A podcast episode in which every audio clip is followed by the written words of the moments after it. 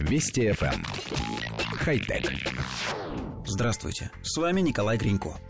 Несколько лет назад специалисты Гарвардского университета скопировали структуру кожи змеи, чтобы создать мягкого робота, способного передвигаться ползком. Их коллеги из Массачусетского технологического института адаптировали эту разработку под более приземленные нужды человечества. На ее основе была сделана специальная антискользящая подошва – в рамках эксперимента на подошву обуви были наклеены стальные листы, состоящие из десятков взаимосвязанных чешуек. При этом сам рисунок основан на японском искусстве резкой бумаги киригами.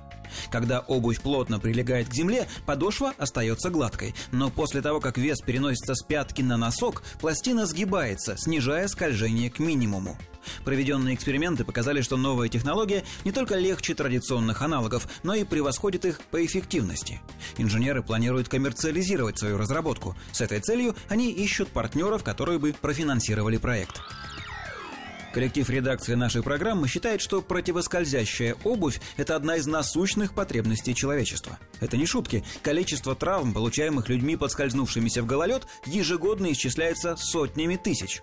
Особенно тяжелые последствия падений у пожилых людей, поскольку кости с возрастом становятся хрупкими. И нескользящая обувь могла бы сберечь здоровье очень многим людям.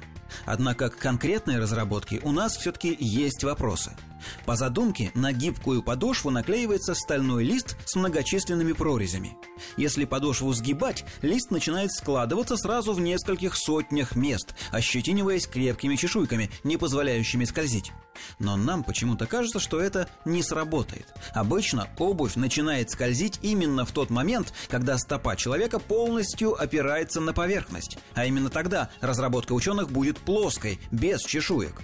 И не стоит забывать, что новая подошва стальная и, судя по иллюстрациям, полированная. Этот факт, как нам кажется, безопасности тоже не добавляет. В общем, над разработкой необходимо еще как следует подумать. Может, лучше обратить внимание не на змеиную кожу, а, например, на лапки гекконов? Вдруг мы тогда сможем не только не скользить по льду, но и ходить по стенам?